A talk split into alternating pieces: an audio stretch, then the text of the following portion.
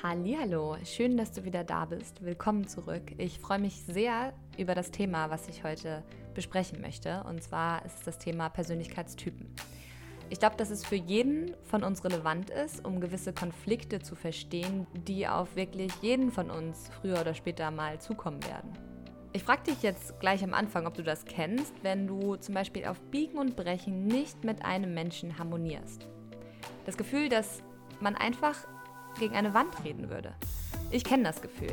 Meiner Meinung nach kann man eigentlich auch alles mit guter Kommunikation klären, aber hey, Überraschung, das ist ganz weit hergeholt. Fangen wir mal damit an, dass Menschen unterschiedliche Wahrnehmung haben. Klar, jetzt denkst du dir wahrscheinlich, ja, das ist keine Neuigkeit. Ich meine mit Wahrnehmung aber tatsächlich den Sinneskanal, auf den wir uns unbewusst fokussieren. Man kann unterteilen in Sehen, Hören, Riechen, Schmecken und Tasten. Und wenn wir uns jetzt mal folgende Situation vorstellen. Es gab ein Missverständnis auf der Arbeit.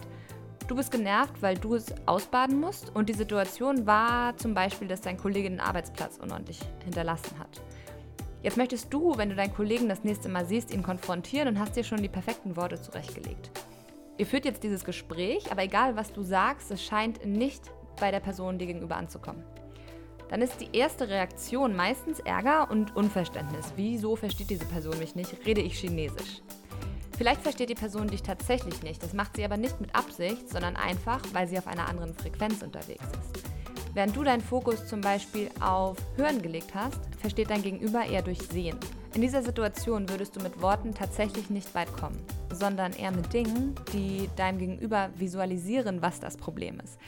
Ich rede jetzt nicht davon, bunte Bilder zu malen mit Ich habe ein Problem, sondern davon, dieser Person zu zeigen, was das Problem ist. Geht es zum Beispiel um diesen unordentlichen Arbeitsplatz, dann kann man in Betracht ziehen, dasselbe zu tun, auch, auch mal nicht aufzuräumen. Das wird diese Person sicherlich verstehen, einfach aus dem Grund, weil sie es sieht. Komme ich jetzt aber zu einem weitaus komplexeren Unterschied, und zwar die Unterteilung in Persönlichkeitstypen. Es gibt eine Seite im Internet, die kann ich sehr empfehlen die heißt 16 Personalities. Hier wird anhand verschiedener Fragen ermittelt, welcher der 16 Persönlichkeitstypen am meisten auf dich zutrifft. Unterteilt wird in vier Grundkategorien. Das sind einmal die Analysten, die Diplomaten, die Wachen und die Forscher. Und in jeder dieser Kategorien sind dann verschiedene Persönlichkeitstypen aufgezählt. So gibt es zum Beispiel den Logiker, der seinen Platz in der Liste der Analysten findet, den Aktivisten, der zu den Diplomaten zählt, den Verteidiger, der bei den Wachen unterkommt und der Entertainer bei den Forschern seinen Platz findet. Wenn man selbst diesen Test macht und auch Menschen den Test machen lässt, die einem nahestehen, dann wird ganz schnell klar, wie grundlegend unterschiedlich man oft ist. Wie oft man aufgrund von tiefliegenden Charakterzügen nicht harmoniert. Warum ich genau dieses Thema besprechen möchte, ist eigentlich, weil sich bestimmt der ein oder andere schon mal in der Situation wiedergefunden hat, in der er sich verletzt gefühlt hat, weil jemand anderes ihn nicht mochte. Und was ich dir eben heute auf den Weg geben möchte, ist, höchstwahrscheinlich liegt es nicht an dir. Realistisch, ich kenne dich nicht und ich weiß nicht, ob es wirklich nicht an dir liegt, aber das überlasse ich dir und deiner gesunden Selbstreflexion. Aber ich möchte dir sagen, dass in den meisten Fällen es wirklich nicht an dir liegt. Ich möchte dir einfach ein Grundverständnis vermitteln. Wenn man auf Biegen und Brechen keinen gemeinsamen Nenner findet, dann ist es oft den Unterschieden der Persönlichkeit zu schulden. Ich weiß, das ist jetzt keine Tiefenpsychologie, aber wenn du ein Verständnis dafür erlangst, warum man nicht jeden mögen muss, dann fällt es leichter, die Situation zu akzeptieren.